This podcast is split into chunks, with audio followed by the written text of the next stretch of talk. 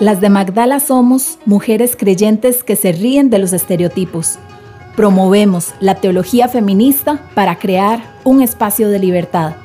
Compartimos nuestras historias llenas de fe para resistir ante los liderazgos patriarcales. Nos apasiona la justicia y la equidad que rompen con los roles de género.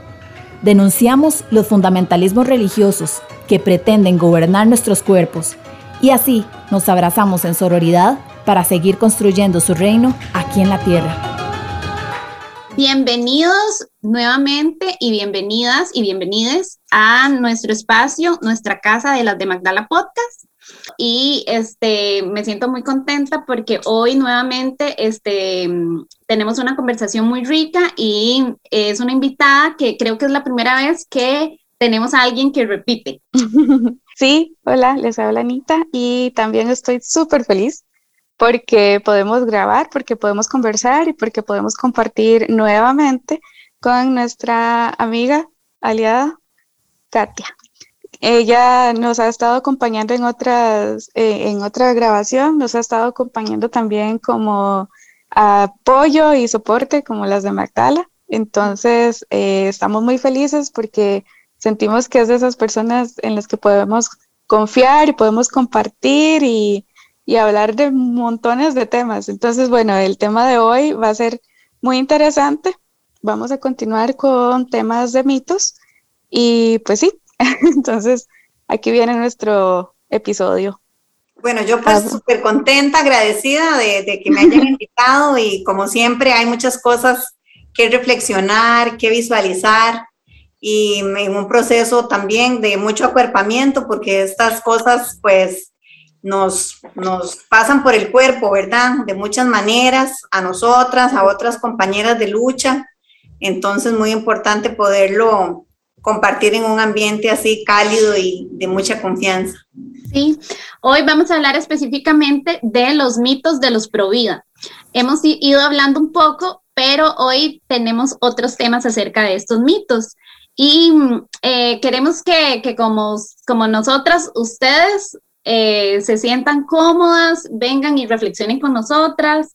Y ya saben, si tienen algún comentario, nos lo dejen saber. Pueden estar o no de acuerdo, todo se vale, está bien. Esto es para que podamos informarnos, podamos entendernos y podamos respetarnos y como personas que somos y porque estamos en un país que ya está lo suficientemente dividido como para que sigamos haciendo más, más desorden y, y ocasionando o siendo de aporte a la violencia. Entonces, eh, como una opción, estamos aquí contándoles sobre mitos y demás. Y eh, tal vez para que les quede ahí como eh, esta espinita para averiguar más, más adelante sobre el tema, lo que gusten. Mm, muy bien. Dentro de tantos mitos que hay, a mí particularmente me llama la atención eh, el que tiene que ver con el arrepentimiento, ¿verdad? Como de que las mujeres que deciden eh, interrumpir un aborto eh, entran en un caos, entran en una depresión patológica, ¿verdad? Porque durará todo el resto de sus vidas y que tiene que ver con una decisión como que no fue bien pensada, como que no tiene todas las condiciones, ¿verdad? Como que, faltan elementos y que por lo tanto entonces una mujer que decide hacer la interrupción de un embarazo eh, va a cargar con una pena, con una culpa, ¿verdad? Por el resto de sus días y tiene que ver con que toda mujer que interrumpe el embarazo se arrepiente de haberlo hecho y que eso pues le va a generar em, un dolor, digamos, emocional, espiritual, por el resto de su vida que le va a impedir mm, el desarrollo de una vida plena, ¿verdad? Porque entonces esta, esta decisión em, la va a acompañar, digamos, en su vida futura como una carga emocional. Em, bueno, y a mí eso me parece sumamente pesado ¿verdad? Porque por supuesto que cuando hablamos de arrepentimiento, ¿verdad? O sea, uno se arrepiente de muchas cosas en la vida. Yo quisiera como empezar por ahí y pensar en, en, en las decisiones que tomamos cada día y de lo que nos arrepentimos, ¿verdad? A veces nos arrepentimos de que nos cortamos el pelo y nos quedó horrible.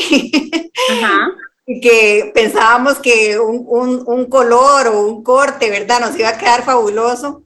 Y entonces el arrepentimiento tiene que ver con cosas cotidianas y tiene que ver con, este, con cosas tal vez como más significativas, como, bueno, lo que yo decido estudiar, este, dónde decido vivir, con quién me voy a emparejar, ¿verdad? Y esas cosas este, son parte de un derecho que tenemos como, como seres humanas a tomar decisiones.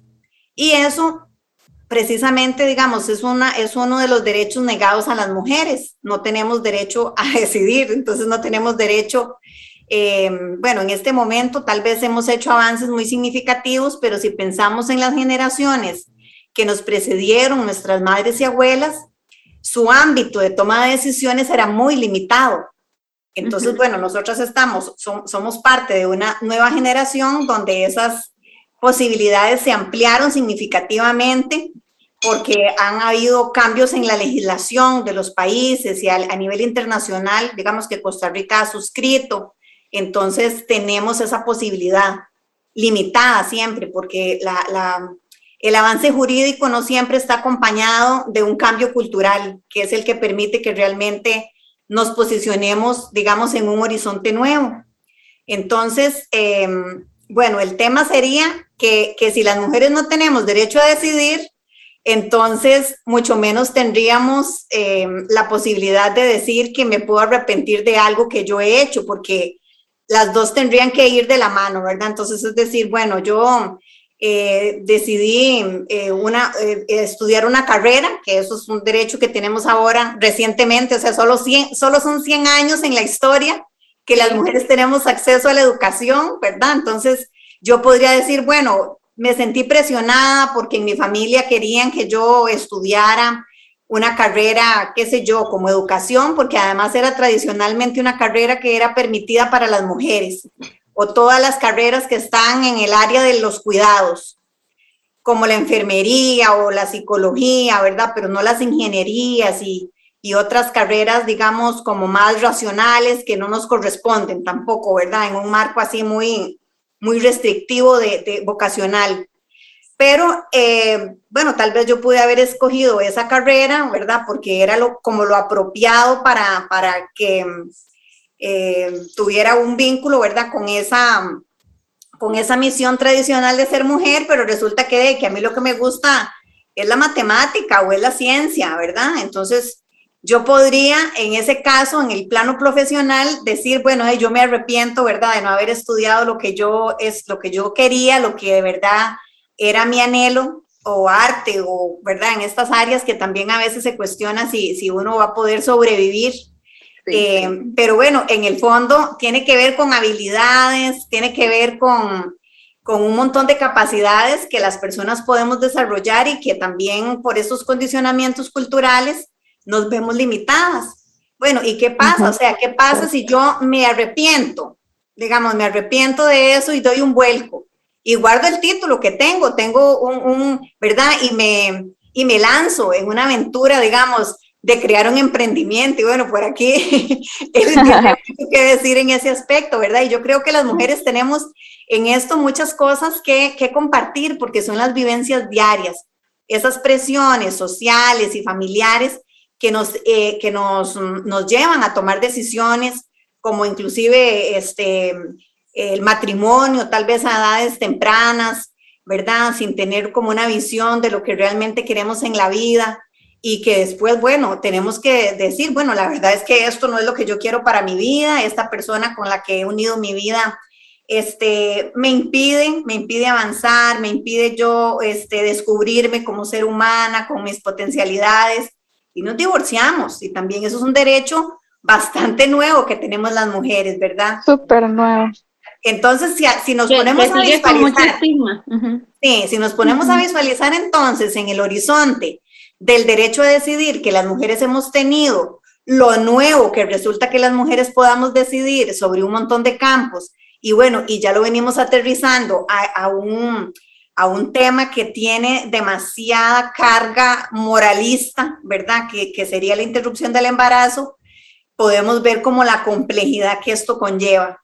Entonces, por eso a mí me, me, me llama mucho la atención y yo eh, pues lo, lo, quisiera plantear, ¿verdad? Como una reflexión, porque además esta, este mito de que nos vamos a arrepentir, ¿verdad? De tomar una decisión como esta, tiene que ver también con otros mandatos que están ahí culturalmente este, planteados. ¿Por qué? Porque se, se visualiza que la naturaleza de la mujer, ¿verdad? Y esto viene de siglos de historia, es la maternidad.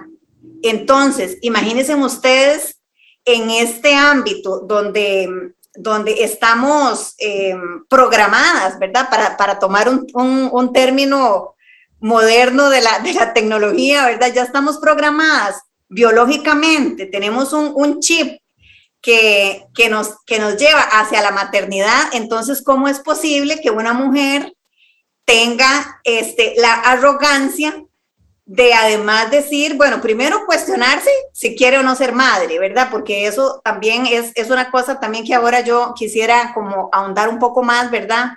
Que es eh, las madres arrepentidas, o sea, las que no interrumpen el embarazo, que tienen los hijos, pero que son madres arrepentidas. Hay un libro súper buenísimo sobre este tema, pero cómo esto sigue siendo un mito, ¿verdad? Porque muchas mamás, muchas mujeres que son madres, ¿verdad? Este, no tienen la libertad de plantear esto en la sociedad o, decírselo a sus hijos, decírselo a sus amigas, ¿verdad? Porque es ¿cómo se habla, de un plan, de un plan divino, este, milenario. Entonces, qué, qué complicado, ¿verdad? Entonces, claro, resulta mucho más fácil. Entonces, eh, eh, ¿verdad? Se sustenta el mito de que la interrupción del embarazo me va a causar a mí un arrepentimiento tal porque ya eso eh, estaría haciendo un quiebre en esa supuesta naturaleza de las mujeres. Primero, que ninguna rechaza la maternidad. Y segundo, que entonces la que lo hace, lo que, la que lo hace materialmente, ¿verdad? Porque interrumpe el embarazo, entonces por supuesto que tiene que tener un castigo y ese castigo será, ¿verdad? Como, como eh, la, la, señal escarlata o como en, en, en Caín y Abel, ¿verdad? Una, una, una señal que es visible y que como no puede ser visible, ¿verdad? Porque no voy a, a ponerme aquí en la frente el cartel, este, interrumpió un embarazo, entonces lo tengo que llevar moralmente, que también es un dolor muy grande que, que acompaña a la gente, ¿verdad? Pero bueno, por ahí estamos, yo planteo, planteo, planteo como el inicio para seguir conversando. Sí, ¿qué, tema? inicio? ¿Qué tema? Porque bueno, este tema es, es, bueno, ponerlo es de aplaudir porque yo creo que es el mito más grande, o no sé si el mito más grande, pero es un mito tan relevante en, en esto, porque primero por, por esto que planteas, ¿verdad? Como si el arrepentimiento no fuera parte de la vida, si fuera un tema de arrepentimiento y también, primero, o sea, eh, decirnos a nosotras que nos vamos a arrepentir. Primero tengo que tomar la decisión y yo después veré, ¿verdad? Parte de esa responsabilidad es de, asumir cómo yo me voy a sentir y, eso pasa en todas las decisiones de todos los seres humanos. Eh, em, este, si, si fuera algo totalmente vano, ¿verdad? O sea, decidir que a qué reunión voy a ir y no, y después a veces uno dice, uy, me arrepiento. O sea, pero, pero eso es parte de, y además, como vos lo planteas, siempre ya se nos, se nos dicta un camino.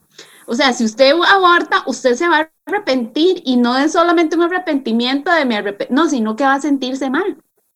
Pero yo conozco mujeres que han abortado y no se han arrepentido.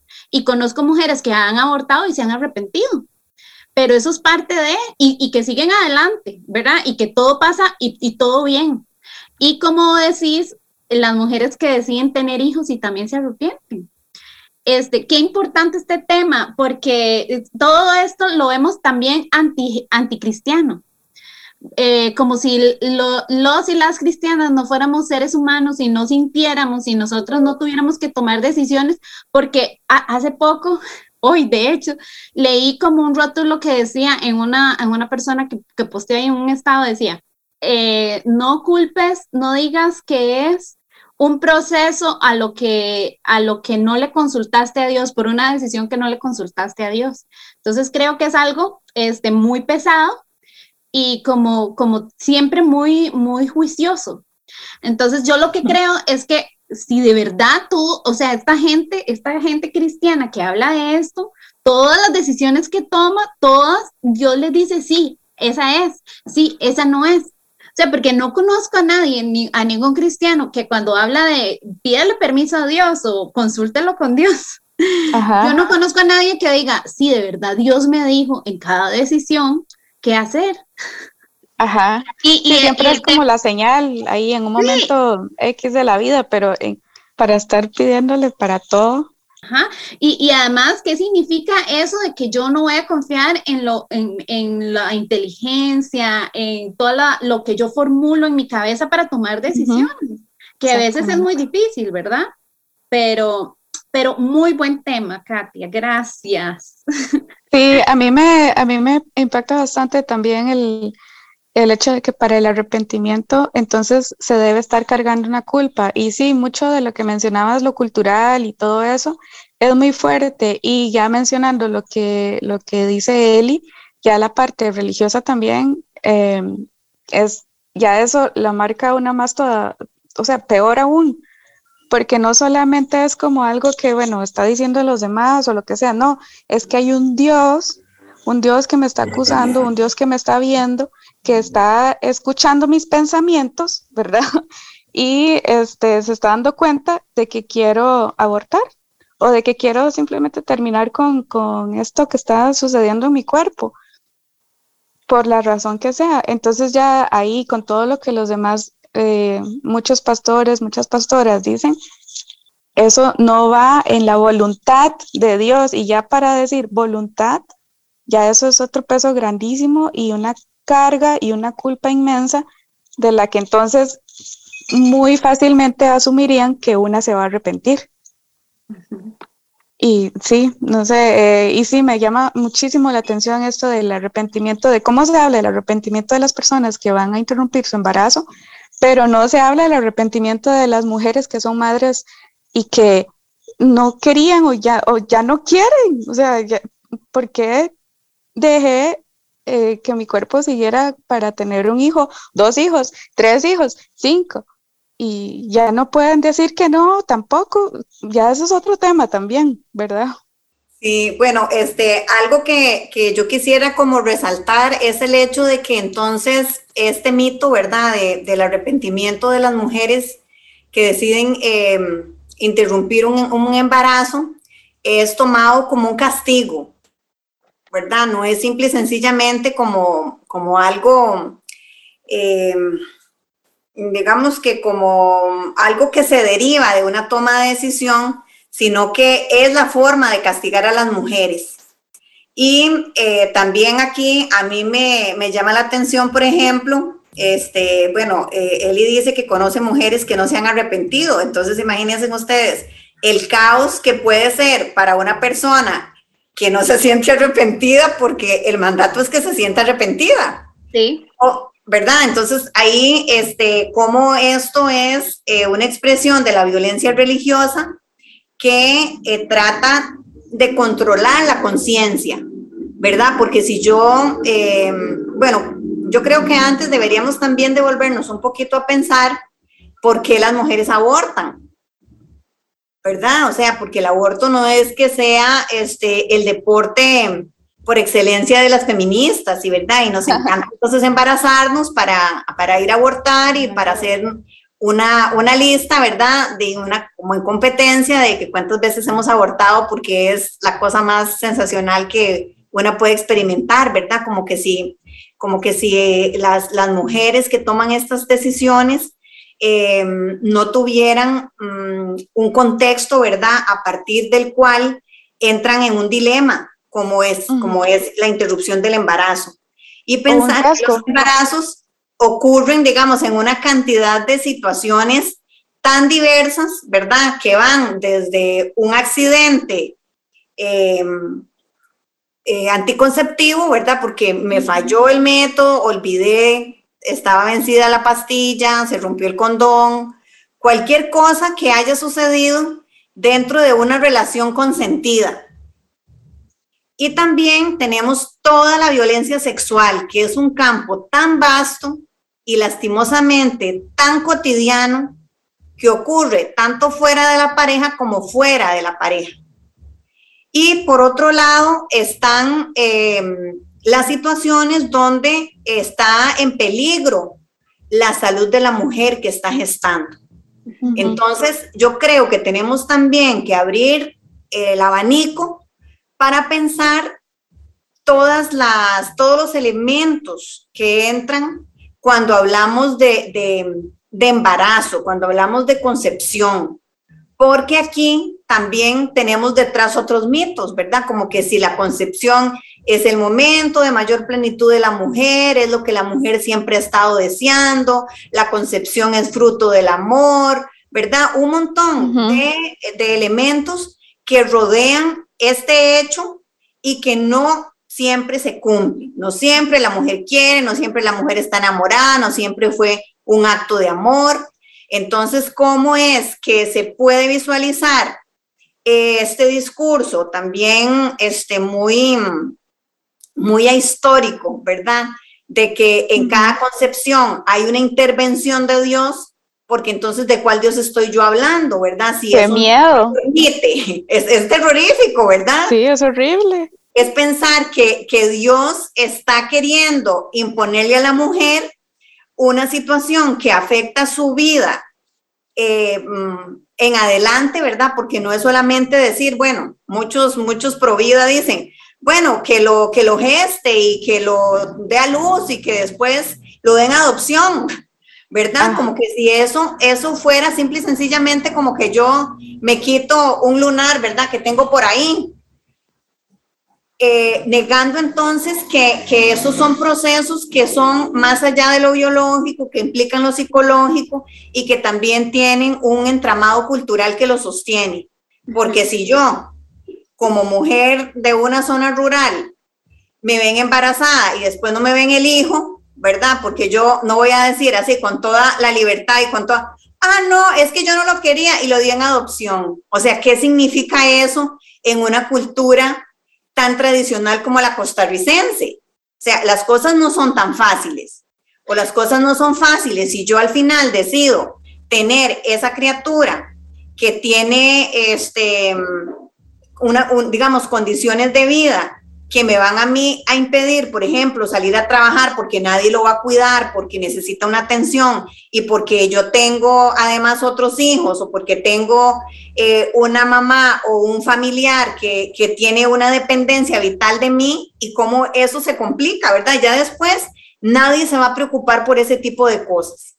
Entonces, em, ¿verdad? Cuando hablamos de interrupción y cuando hablamos de por qué las mujeres interrumpen los embarazos, vamos a encontrar una cantidad tan grande de justificaciones, ¿verdad? Que es porque, bueno, este, no, no, es el, no estoy preparada, fue producto de una violación, ya tengo muchos hijos, este, esto me va a impedir a mí este, atender eh, una mamá, un hermano, un pariente, digamos, que, que, que, está en silla de ruedas, que está en una condición, ¿verdad? Este, física o mental, donde yo soy la persona, la única persona que atiende a este ser humano, porque voy a perder el trabajo, porque voy a perder esta beca que es la oportunidad de la vida, ¿verdad? Entonces, este, yo pienso que también es muy importante plantearse eh, de manera muy amplia cuáles son los horizontes de las mujeres que deciden interrumpir un embarazo y dejar de verlo únicamente en la perspectiva de que es que somos muy locas y muy este, descorazonadas, ¿verdad? Desmoralizadas absolutamente y que la toma de una decisión como esta es una cuestión fácil. y, y, se, y se le quita, digamos, toda esta dimensión de ese dilema ético que enfrentan las mujeres de fe o no de fe para tomar una decisión como esta. Katia, nosotras, eh, si estamos aquí hablando las tres, eh, por medio de, una computadora, ¿verdad? Un medio digital, quiere decir que nosotras, detrás de nosotras hay muchos temas que nos han puesto a nosotras en un tema eh, entre comillas, privilegiado. Y siempre, este es el tema de, de la supremacía cristiana. ¿Quiénes son las personas que van en contra del aborto? Son personas que, bueno, que usualmente son de mejor posición, mayor educación, usted tiene más privilegios, pero cuando nosotras hablamos del aborto y que queremos que exista una despenalización del aborto, que el aborto sea gratuito para todas las personas, no estamos hablando por nosotras, porque posiblemente podríamos pagar este, un aborto. Estamos hablando por, como decís vos, todos los casos de niñas, de mujeres que se encuentran en situaciones tan vulnerables que no podrían elegir, o sea, ni podrían tener un aborto seguro. Porque a veces nosotros decimos, ay, sí, qué mujer más irresponsable. Entonces ella decide abortar y, este, y continuar con su vida. No, no es eso. Eso quiere decir que, que estamos y que muchas veces eh, tenemos que vivir eh, situaciones tan adversas que no es posible tener un niño e inclusive a veces no tiene que ser tan adverso, pero el tema es que nosotras no podemos meter el no abortar a todas las personas así, porque primero Dios tiene un trato especial con cada una de nosotras. O sea, no podemos decir que todo se cumple para todos de, de la misma forma, porque no es así. O sea, existe una diversidad y, y nosotras tenemos que entender este, que, que estamos tratando de poner estos temas también para las personas que son más vulnerables, las, las, las personas que ni se dieron cuenta cómo quedaron embarazadas. Es que hay gente que no entiende, hay gente que no tiene educación sexual, no saben, eh, no tienen ni idea que, que, tienen meses de sentirse mal y no sabían que están embarazadas. Y, y entonces usted cómo planea y aparte, cómo planea traer una vida que, que usted no puede sustentar muchas veces. Y entonces esto es juzgado, pero realmente estos, estas decisiones a veces son mucho más responsables que, este, que pensar en que sí, voy a, voy a asumir este embarazo porque sí y porque Dios me lo dijo. Sí, este, yo creo que, bueno, aquí este, tendríamos como que ir sumando, ¿verdad? Algunas categorías que desde el feminismo este, se han creado, ¿verdad? Como sería la interseccionalidad, cuando hablamos de, de, de interrupción del embarazo, interrupción del embarazo para quienes, ¿verdad? Para las mujeres de clase alta que se pueden ir a hacer un viajecito por ahí o que aquí mismo en, en los hospitales privados de Costa Rica, ¿verdad? O con sus médicos de cabecera podrían perfectamente hacer la interrupción o para esas mujeres este, de, clases eh, empobrecidas de clases eh, marginalizadas, mujeres migrantes, eh, mujeres eh, con discapacidades, ¿verdad? Que están sometidas a un montón de, situaciones de violencia. entonces, ¿verdad? Eso es muy importante. yo creo traer a colación el, concepto de la interseccionalidad para ver de qué mujeres estamos hablando y de qué condiciones para estas mujeres. Bueno, yo creo que una cosa también que, se podría eh, agregar al, tema de conversación que tenemos es que la maternidad es una, es una situación ambivalente, ¿verdad? Para unas es el sueño, es como la completud de su vida, es como como poder emprender un proyecto, ¿verdad? Porque dentro de esta maternidad patriarcal, este, de las mujeres tampoco es que podamos ejercer la maternidad como queramos, sino que ya la maternidad viene impuesta. Pero hay siempre como un anhelo, ¿verdad? De que cuando yo sea madre, entonces voy tal vez a rehacer una historia de vida que no fue la que yo tuve, porque tal vez si fui una niña violentada o si fui una niña este, que sufrió de negligencia, que sufrió de carencias. Entonces, de repente yo proyecto que en una maternidad que yo realice, yo voy a tener las condiciones como para sanar esa, esa maternidad de mi madre o de mi abuela, ¿verdad? Maternidades como dolorosas. Y este, resulta que la sociedad misma no nos da las condiciones para vivir una maternidad plena.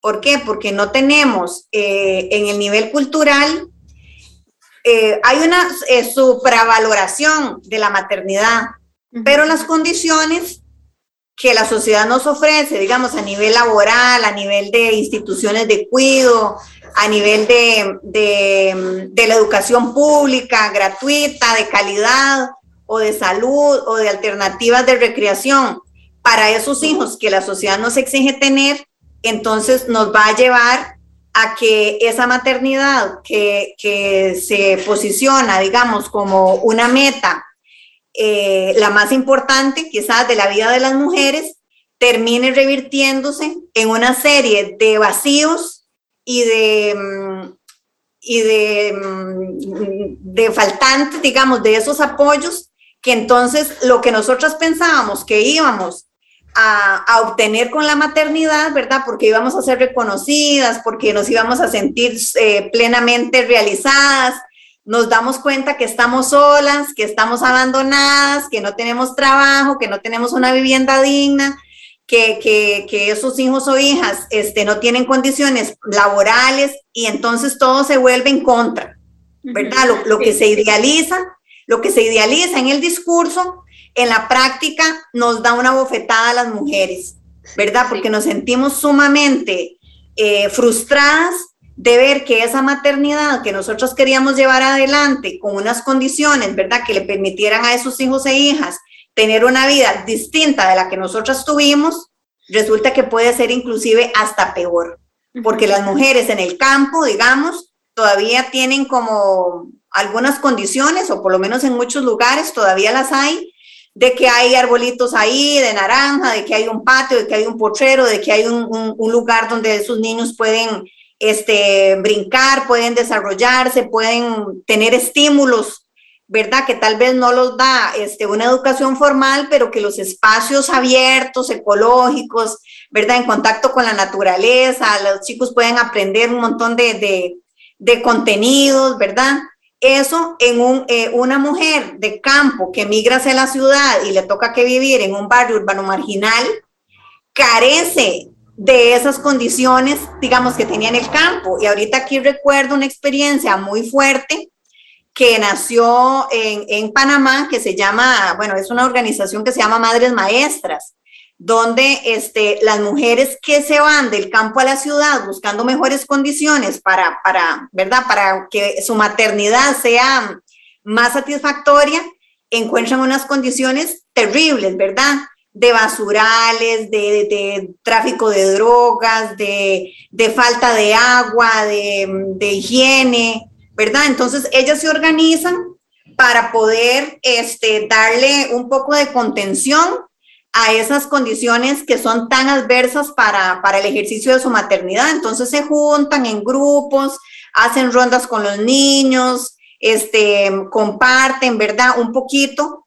Pero bueno, solo esto para decirles cómo, cómo estas condiciones de, se contraponen entre lo que la sociedad nos dice, ¿verdad? Porque además las imágenes de maternidad este, son mujeres muy contentas, eh, mujeres este, eh, con unas grandes sonrisas, mujeres como eh, felices, además de que, de, que la, de que la imagen de la maternidad por lo general son eh, madres cargando bebés y los bebés siempre nos, nos inclinan, digamos, como hacia la ternura, hacia el amor, hacia la protección, ¿verdad? Entonces es también como que colabora mucho con esa imagen idílica.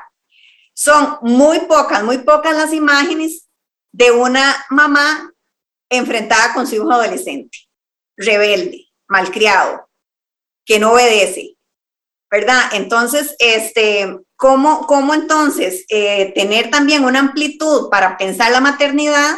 No solamente con, ese, con esa criatura que es dependiente, que es, este, eh, que es frágil, sino también una maternidad que, dura muy poco en esa etapa, ¿verdad? Porque ya eh, un niño de tres años ya tiene una gran independencia y así progresivamente, eh, digamos que ya este, durante la primaria se va dando paulatinamente, digamos, como un destete, un destete de, ese cuido mm, como tan, tan intenso que, que se da en los primeros años de vida y después viene una etapa súper dura, súper dura, que es la etapa de los, de, los, de los hijos e hijas adolescentes, de los hijos y hijas en búsqueda de su, de su propio proyecto de vida y la cantidad de conflictos que hay en una etapa como esa. ¿verdad? Y esto no, no está, eh, no está ni siquiera eh, mostrado de manera em, em, gráfica, ¿verdad? Tenemos muy pocas y, si nosotros nos vamos a, la, parte em, eh, de, la representación, ¿verdad? artística, ¿qué vamos a encontrar? Vamos a encontrar madres con bebés no vamos a encontrar madres con adolescentes. No vamos a encontrar, después viene también como un salto muy grande que sería como, como la, la, madre tal vez como con sus hijos o hijas ya en una etapa más adulta, ¿verdad? Donde los hijos y las hijas vuelven a la madre para pedir consejos, pero eso también es muy idílico porque hay una ruptura generacional muy importante y también eh, en muchos casos de, mucha lejanía y de mucho, de mucho conflicto. Entonces, este, yo creo que, este tipo de cosas, y digamos, y aquí yo volvería como a retomar con el tema de la interrupción del embarazo y, de las, y del arrepentimiento, tanto de la interrupción como de las madres que son madres y al final se arrepienten, porque ese proceso posterior, digamos, ese que no es el idílico del bebé lindo y además dormido, ¿verdad? Porque tampoco es que se grafica un chiquillo con una pataleta, con un berrinche de esos horribles, ¿verdad? Que, nos, nos hacen caer la cara de la vergüenza, sino que casi siempre es el niño tan plácido, tan feliz, tan saludable. Y, Sonriente siempre. Que la iconografía más, mm, digamos, que más nos revela esto, es la iconografía de María con el niño. Ajá. ¿verdad? Tenemos a María siempre acunando al niño, el niño dormido, con una carita, ¿verdad?, de total este, satisfacción, pero este, nada que ver chiquitos así, ¿verdad?, chorreando mocos o chiquitos este, eh, llenos de lombrices o chiquitos desnutridos. Todas estas imágenes de la maternidad real, de la maternidad, este, eh, de las miles de maternidades que existen, eh, esas no se ven reflejadas, esas no, no son analizadas, solamente son idealizadas estas maternidades en donde yo estoy plenamente feliz porque además tuve un bebé hermosísimo, que además también la, la iconografía ahí nos queda debiendo porque, porque las mujeres están felices, digamos, y qué sé yo, el texto bíblico tenemos que, que, que criticarle este, fuertemente esta parte, de que, de que se celebre el nacimiento del hijo, no se celebre el nacimiento de la hija. Entonces una madre se siente plenamente realizada cuando esa, eh, cuando esa maternidad se concreta en un hijo varón, pero no en una hija mujer. Y ahí yo creo que también podríamos hacer un análisis súper intenso, ¿verdad? De cómo vivieron nuestras abuelas, y ahí nada más señalo yo también brevemente, cómo mi abuelo paterno le cobraba a mi abuela que las cinco primeras eh, fueron hijas y él quería un hijo. Entonces, ¿verdad? Cómo esto este, es parte de esa maternidad, no es que la maternidad sea neutra, sea neutra de clases, ni sea neutra de, condición social, ni sea, ni sea neutra de, cuestiones, digamos, más culturales.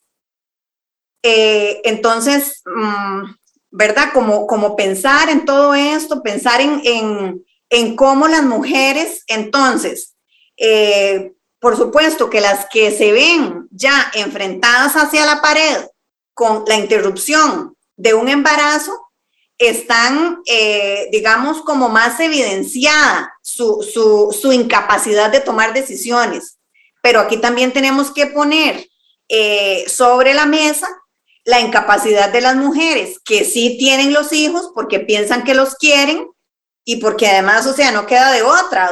Eh, solo, tenemos, solo tenemos 60 años de la píldora, de la píldora anticonceptiva.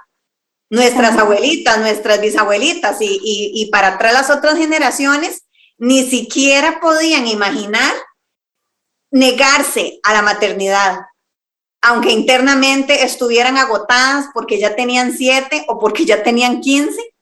Entonces el hecho de que veamos que las mujeres tienen hijos no es el argumento válido y absoluto para decir que todas son felices y realizadas con esos hijos que tienen, ¿verdad? Y a veces también es la presión de la cultura de decir, bueno, si nosotras como mujeres crecemos viendo a la mayoría de las mujeres teniendo hijos y nos adiestran con muñecas que son más grandes que nosotras para que aprendamos a, a ese rol de la maternidad, entonces nos quedan muy pocas opciones, compañeras, para realmente en algún momento de la vida decir, yo realmente voy a ser madre porque quiero, porque me nace, porque es una opción o porque toda esta, todos estos elementos que rodean mi, mi vida como mujer me llevan hacia ahí. Entonces algunas lo extienden y son madres de 35 años o inclusive hasta madres de 40.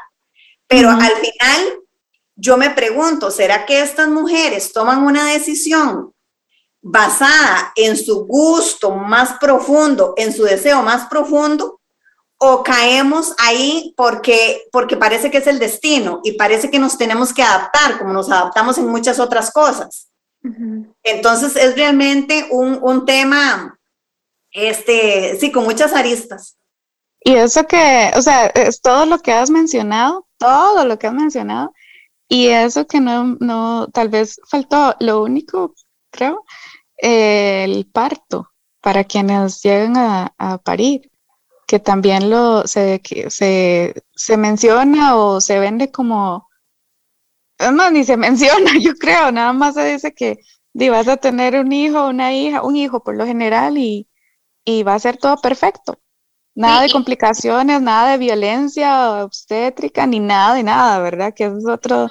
Se sufre en el embarazo, en el parto y alrededor de, de, eso. O sea, la depresión postparto, de lo que tampoco la gente habla, que hay mujeres que tienen después de la depresión postparto muchas consecuencias. O sea, todo eh, arrastra muchas depresiones.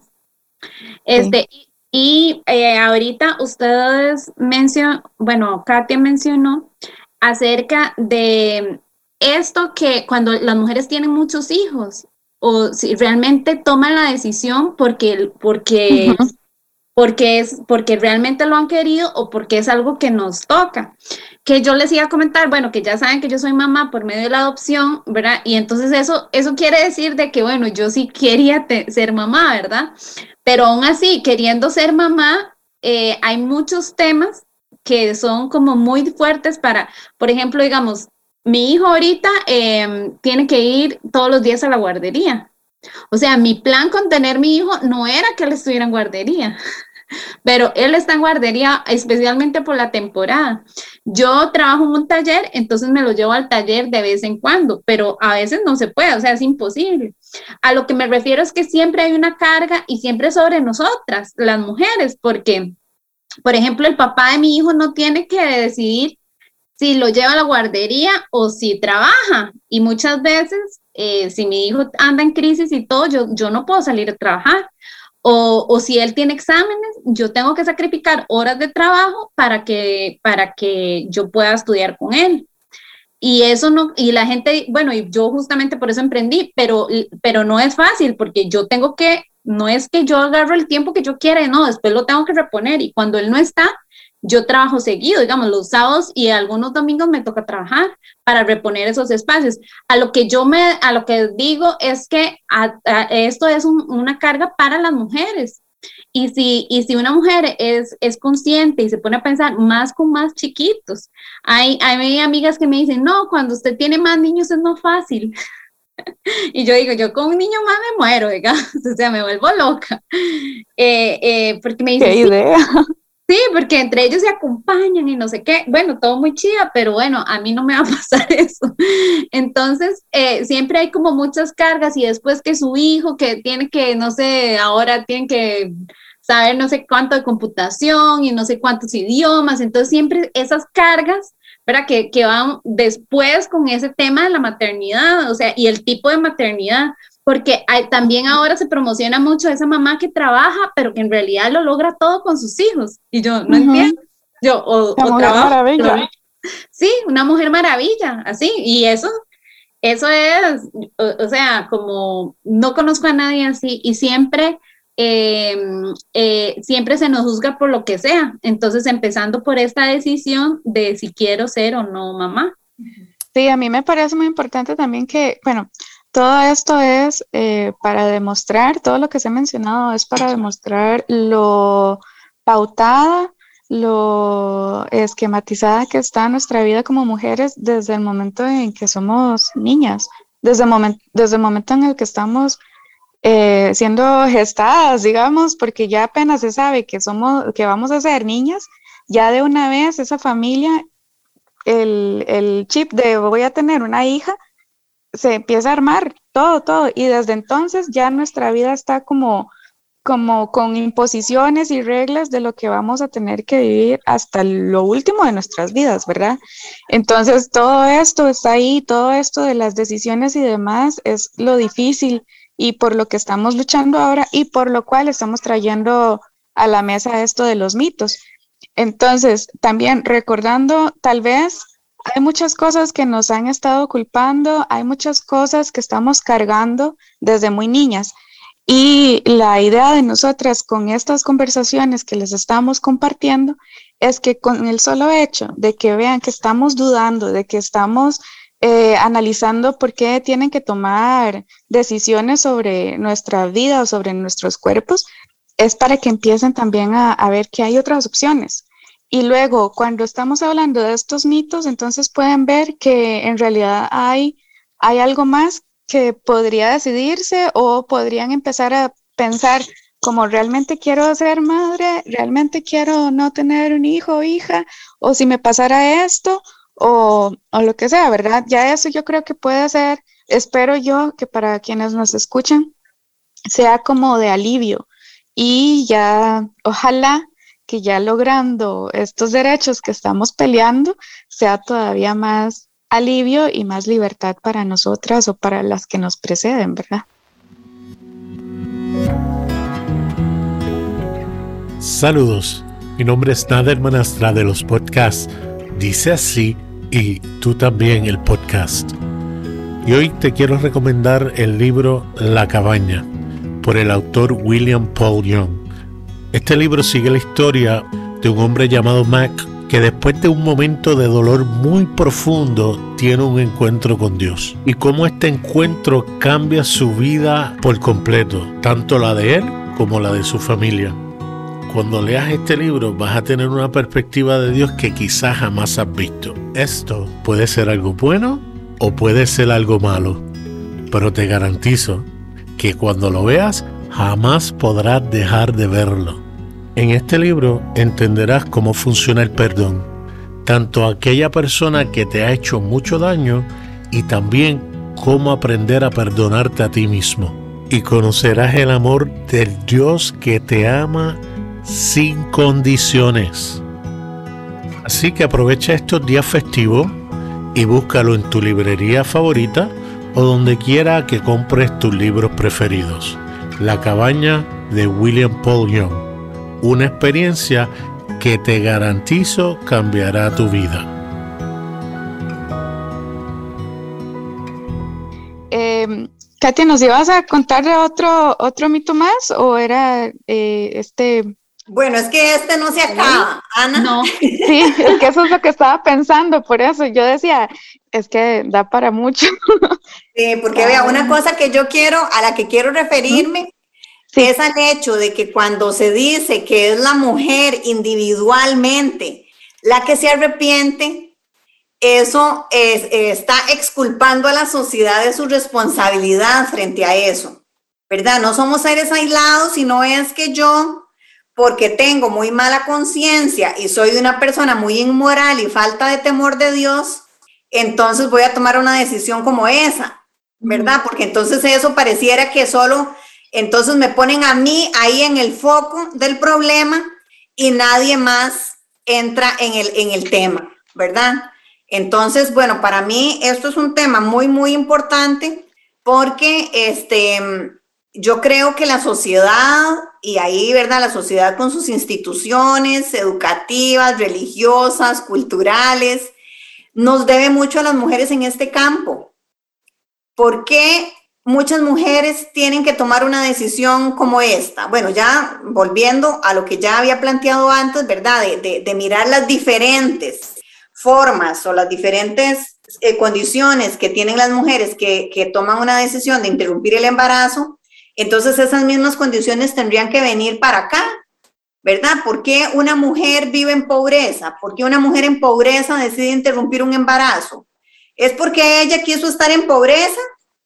¿O es porque hay un sistema económico que condiciona a algunas mujeres a que no pudieron estudiar, a no poder acceder a un trabajo digno, porque el Estado ha también recortado gasto público para la educación, para la salud, para la recreación, para espacios adecuados para el cuidado de los niños y las niñas.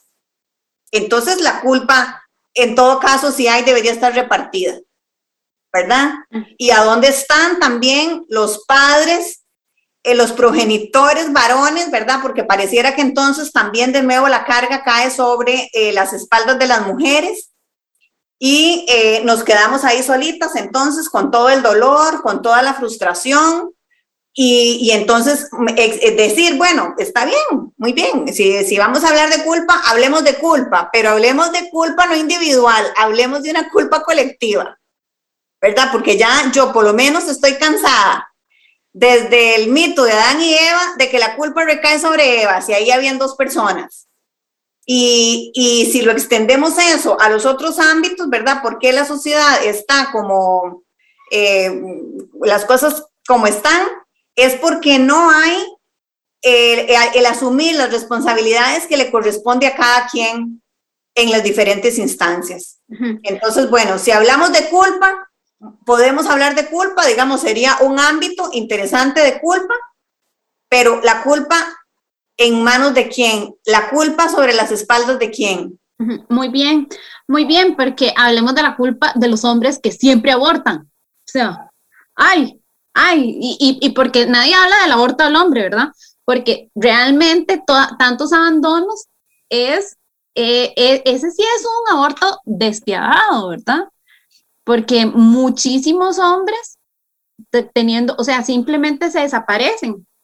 Entonces, yo entiendo que siempre la culpa va a ser mía y el hombre, aún sabiendo que su hijo crece, se desarrolla, anda por ahí, nunca, quiero saber, ¿verdad? Nunca eh, se habla de esa culpa si ellos se sienten culpables de no criar a sus hijos, de no estar presentes en la vida de alguien porque jamás una mujer que se vaya, ¿verdad? Cuando, cuando las mujeres, eh, que pasa mucho con las mujeres migrantes, que dejan a sus hijos con sus abuelos. Entonces, aquí en Costa Rica yo escucho como mucho juicio, eh, especialmente con, con, las mujeres nicaragüenses, que, que tienen que dejar a sus hijos, porque aquí es muy caro vivir. Entonces, tienen que dejarlos. Entonces, ¿cómo es posible que esa mujer porque también el hombre está trabajando acá, pero ¿cómo es posible que esa mujer fue, se vino sin el hijo, lo, dejó al niño, a la niña ya? Entonces, eh, pero de eso nunca se habla, de, primero, bueno, esta responsabilidad que vos decís de, de esta, de, del progenitor. Y también que sí, que como sociedad exigimos, pero como sociedad no nos responsabilizamos. Todos esos en son horribles. o sea, aquí en Costa Rica hay una red de cuido que, en teoría es algo muy bueno. Pero en la práctica, usted le da miedo mandar a su chiquito a, muchos de estos lugares. Yo, yo la mayoría que conozco son lugares, este, como que no deberían de estar tantos niños ahí y, son como descuidados. O sea, es, es, es, horroroso. Y entonces, eh, como, como país, exigimos a la mujer, ¿verdad? Pero no no estamos dándole este, todo, todo lo que ella necesita. Cuando ella trabaja, le estoy ayudando para que ella sea buena mamá. O sea, le estoy dando esos espacios para que ella pueda atender a sus hijos. No, no es real. Eh, si queremos que ella sea mamá, que se responsabilice, que sea, que, eh, que críe, este, y que sus hijos eh, no anden cochinillos con los moquillos afuera, pero yo no le estoy exigiendo que venga más temprano, que, este, que jamás darle permisos para llevar al, niño al dentista o llevar al niño a, terapias, lo que necesite, no se lo estoy dando. Entonces, sí, y, además es sobre la mujer, ¿verdad? Usted no va a escuchar a un papá o casi nunca escucha a un papá decir, necesito atender esta emergencia, este, porque no tengo quien me ayude.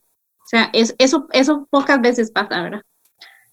Sí, después otro elemento que yo quería este, poner en este tema, ¿verdad? Que es de verdad muy apasionante, es el hecho de que, de que la culpa nos está hablando, digamos, de un mundo de emociones que por lo general eh, eh, se quedan fuera cuando se sacraliza la maternidad, ¿verdad? Entonces, hablar del arrepentimiento, ya sea de las mujeres que deciden interrumpir el embarazo o de las que se arrepienten por no haberlo interrumpido, nos, nos invita, digamos, nos da la posibilidad de un acercamiento distinto a un tema sacralizado, ¿verdad? Y entonces ya eso, por lo menos para mí, me, me da como la ocasión de, un, de una alternativa, ¿verdad? Porque si siempre estamos pensando en la maternidad como algo, como una institución que no puede ser, que no, que no se puede eh, contrariar, ¿verdad? Entonces no tenemos nada que decir nosotras ni nadie en este tema, ¿verdad? Pero si, si, si, si con las emociones, ¿verdad? Que se generan por unas mujeres que aún sabiendo toda la carga punitiva que la sociedad va a tener sobre ellas por interrumpir, aún así, y con las condiciones adversas en todos los campos, en el nivel jurídico, en el nivel sanitario, en el nivel moral.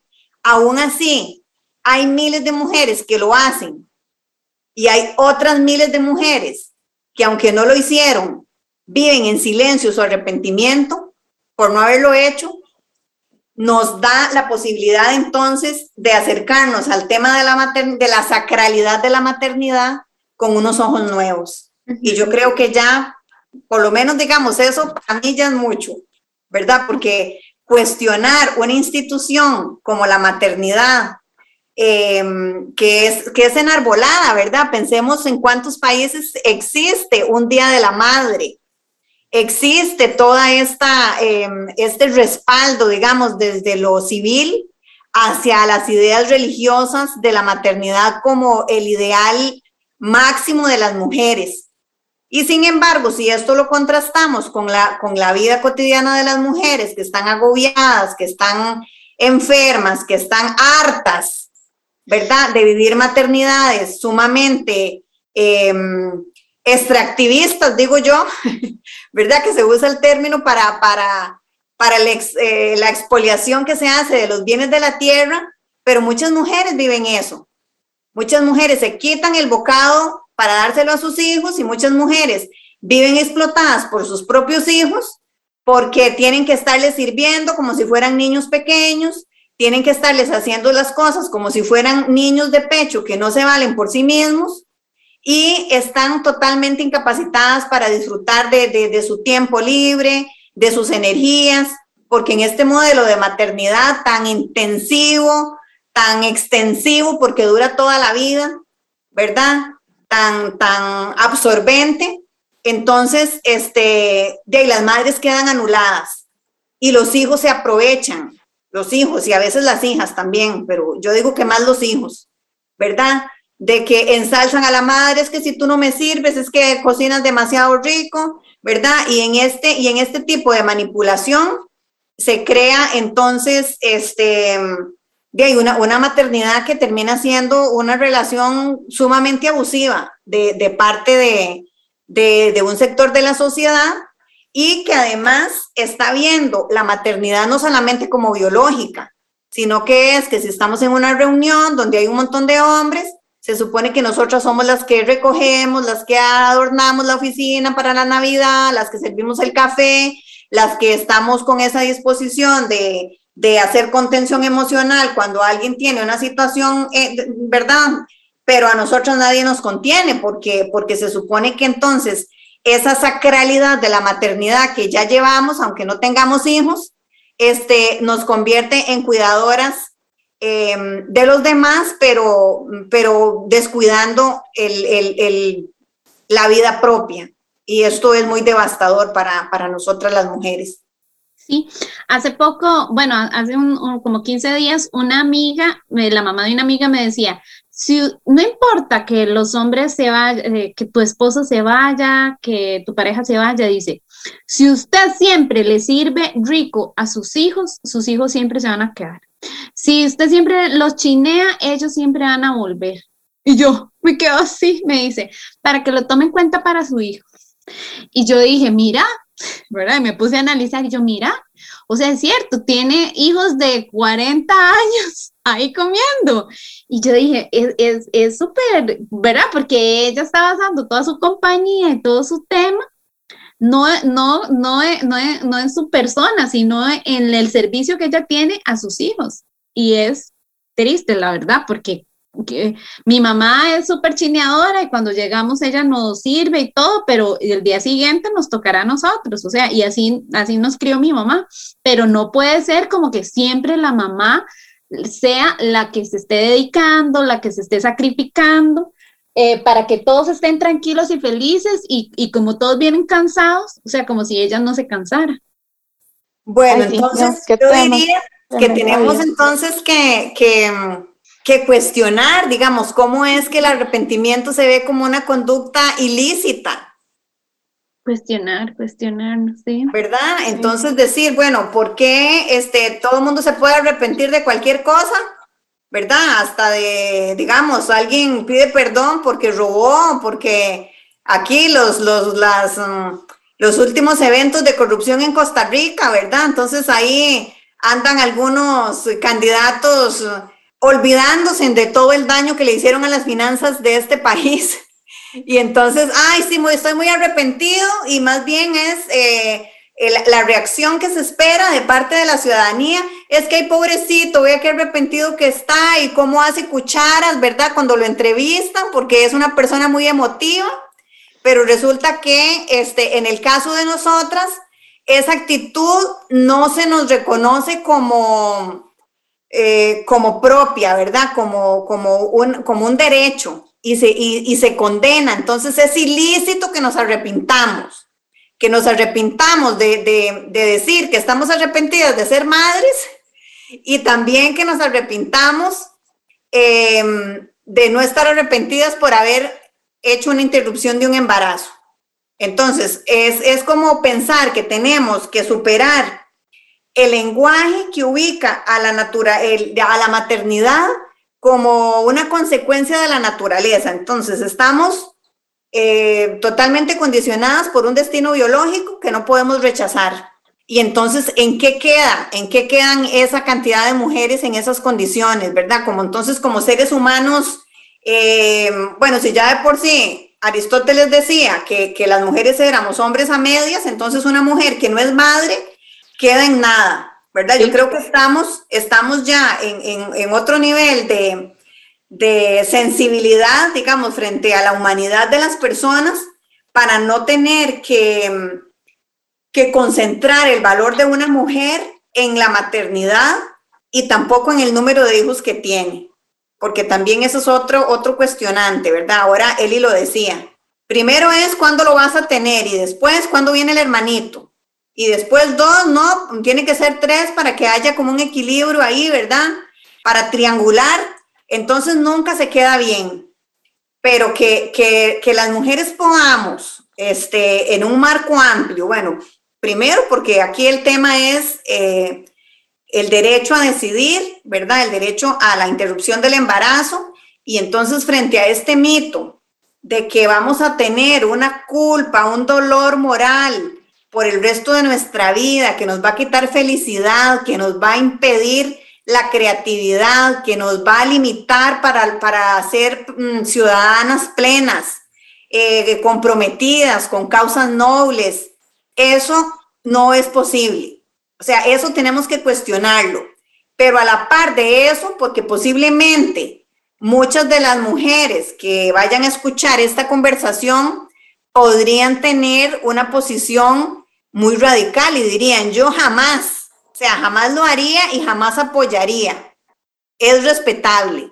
Pero además de, esa discusión, habría que ampliarlo a la capacidad, ¿verdad? Y a la lucha que debemos de dar las mujeres para pensar que nuestro destino no tiene que estar enmarcado en, en, ese papel de la maternidad, sino que nuestro destino es mucho más amplio, mucho más rico, mucho más diverso y que sí, en ese destino, eh, por, por decisión, ¿verdad? No, no solo por voluntad, porque una cosa es la voluntad y la otra es el consentimiento, ¿verdad? Yo puedo decir, bueno, a veces eh, hasta en el plano, digamos, de las relaciones sexuales, uno puede decir, bueno, eh, yo mm, no fue que me forzaron, ¿verdad? Pero así como, como que consentí, consentí, no, porque no era mi deseo, ¿verdad? Entonces igual con la maternidad. Muchas veces somos madres porque ya estamos en esa condición, pero no es porque era la voluntad expresa innata, sino porque de la corriente me llevó. Eso es lo que dice este, esta autora que, de la que yo he estado hablando mucho aquí. De, el, libro que ella tiene se llama Madres Arrepentidas. Ay, yo lo quiero, yo lo quiero, yo lo estuve buscando. Ah, yo se los puedo, se los puedo pasar. Y entonces, este, ¿verdad? Ella dice, ¿cómo, cómo es que, que estamos eh, llevándonos por la corriente? Y digamos, si no es que no tengamos conciencia, ¿verdad? Pero es una corriente tan, con tanto peso histórico, con tanto peso cultural y con tanto peso religioso, que al final nosotros terminamos accediendo porque parece que ya no hay de otra, ¿verdad? Y, bueno, recientemente he estado conversando con amigas que ellas dicen, es que el reloj biológico me está este, poniendo contra la pared, o sea, yo lo he postergado y me siento tan feliz eh, con lo que hago, con mi profesión, con mi pareja, con mis viajes, con mis proyectos, pero, pero eso no me deja en paz, no me deja en paz. Entonces es, es la disyuntiva, ¿verdad? Si decir, bueno, em, no, no, no somos Richard Gere, ¿verdad? Que a los 71 años es, es padre, entonces tenemos unos condicionamientos y por dicha que, ¿verdad? Porque si, si yo digo que la naturaleza en eso ha tenido este, eh, una mirada muy este, amorosa con nosotras, ¿verdad? Porque ¿cómo creen ustedes nosotros de 70 años igual pariendo? Ay, por Dios, no, no, no, si ya es cansado, cuando uno tiene 30. Y fatal. Entonces, ¿cómo, cómo este, muchas mujeres profesionales, mujeres inclusive hasta feministas, están en una situación de, de incertidumbre entre si de verdad esta postergación o esta, o esta decisión que yo estoy tomando de que no voy a ser madre de nadie, apenas de, de, de, mí misma, ¿verdad? Maternarme a mí misma, que ya es una tarea sumamente altruista, eh, si eso no me va a, si no me voy a arrepentir de eso, ¿verdad? Entonces, este, bueno, que lo veamos en esa perspectiva, ¿verdad? Que, que si, si ya tenemos una posición bastante firme y argumentada de que no vamos a apoyar la interrupción del embarazo, bueno, pensemos, pensemos en nosotras mismas, en nuestra propia historia, en nuestros propios deseos, y, eh, y esto es muy duro, ¿verdad? Porque nuestros propios deseos, este, lejos de ser nuestros propios deseos, a veces son toda esa presión social, cultural y religiosa que nos dice, si no eres madre, entonces no alcanzaste la plenitud de mujer. Sí, como si nosotras solo fuéramos eso. Eh, y, es muy duro porque muchas veces, y yo a veces, eh, ahorita que con mi maternidad, yo digo, todo, todo este tema supuestamente ahorita gira alrededor de mi hijo, pero hay muchos temas fuera de nosotras que no tienen que ver con la maternidad y que nosotras podemos eh, aportar. Y pensar en que, en que Dios, eso es lo que quería para mi vida solamente, pienso que, es, es, es antidivina, o sea, va en contra realmente de lo que Dios quería para mi vida. Eh, eh, es muy triste eh, pensar que es, que es como, como si solo funcionáramos para, para engendrar, engendrar y, traer al mundo, porque parte de todos estos mitos es, es lo mismo, ¿verdad? Que las personas que abortan van en contra de la familia.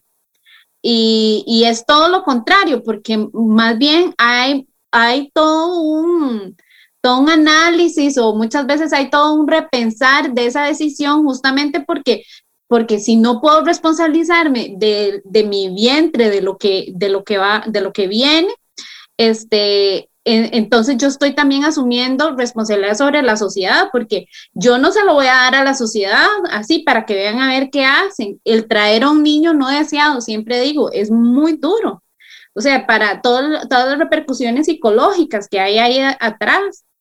Entonces, eh, nosotras debemos de comenzar a ver todos estos temas con mayor misericordia, eh, no verlo como en un conjunto, verlo mucho más allá. Las mujeres no solo son madres, e, eso que, que, que a, a, todas nosotras nos quede claro y que todas nosotras no, no solo somos madres, somos mucho más que eso, o sea, somos profesionales, somos activistas, somos personas que queremos aportar a la sociedad, somos amigas, también somos hijas, somos cuidadoras de, de, de familiares que necesitan ayuda, de amigas que necesitan ayuda, no solamente nuestros hijos, o no solamente los hijos que la sociedad quiere que tengamos.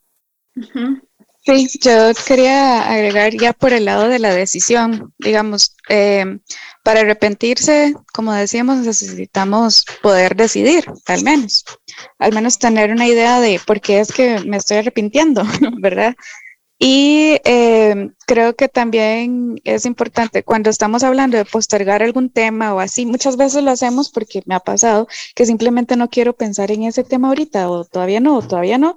Y al final lo que pasa es que lo que necesitamos es enfrentarlo porque di, hay que aceptar que a veces estos temas, los temas más eh, o las decisiones más importantes de nuestra vida a veces asustan.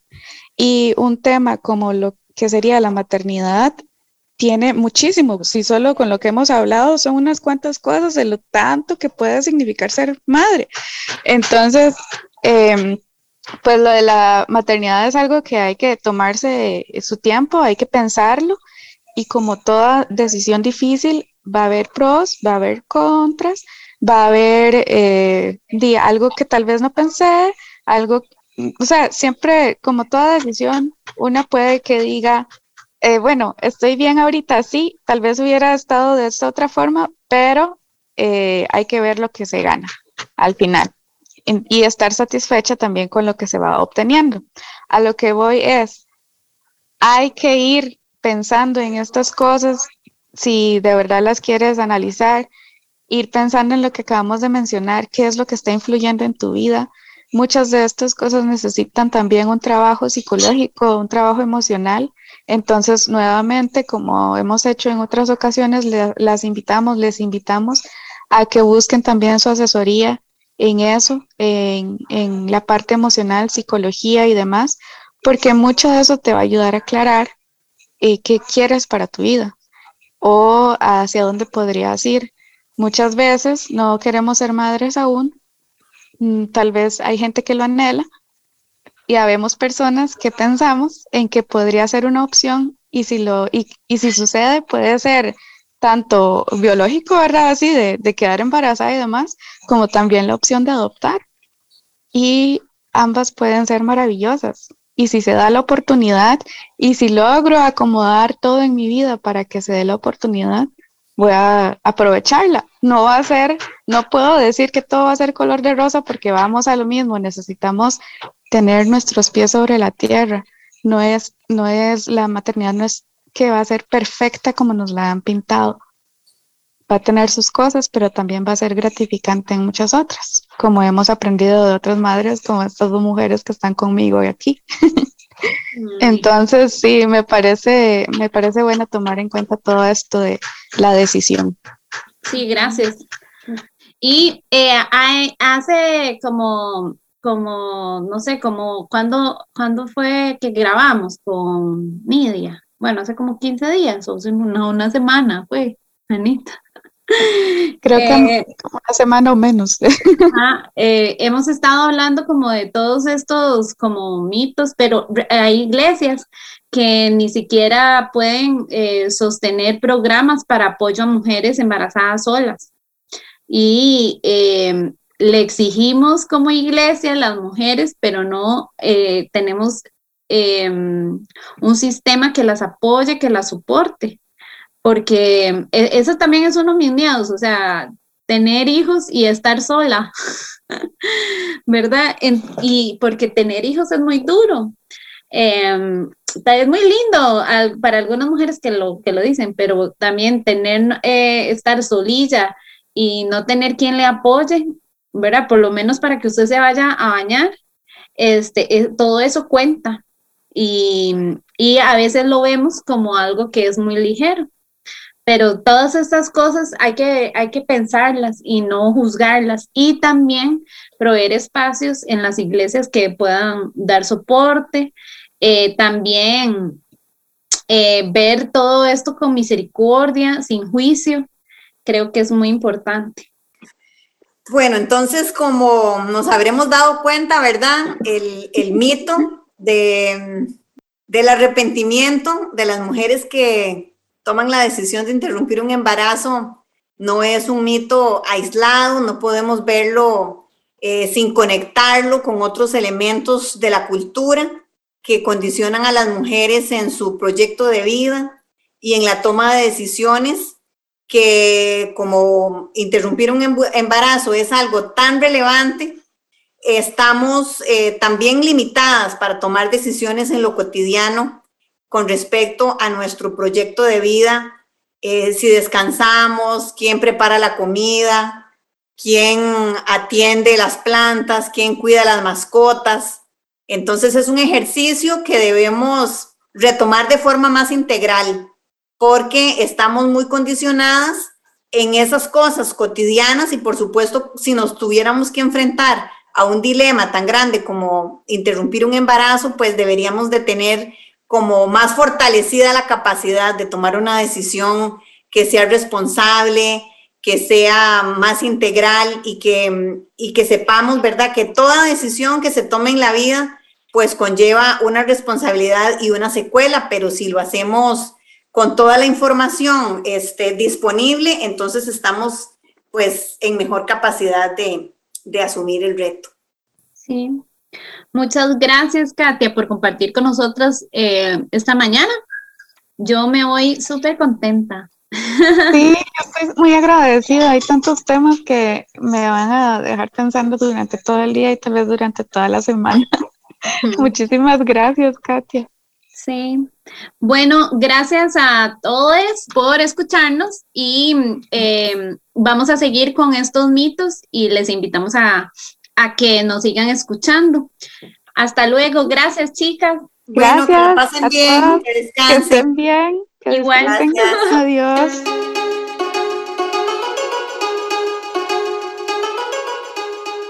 Las de Magdala somos mujeres creyentes que se ríen de los estereotipos Promovemos la teología feminista para crear un espacio de libertad. Compartimos nuestras historias llenas de fe para resistir ante los liderazgos patriarcales.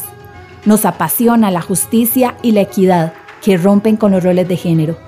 Denunciamos los fundamentalismos religiosos que pretenden gobernar nuestros cuerpos y así nos abrazamos en sororidad para seguir construyendo su reino aquí en la tierra.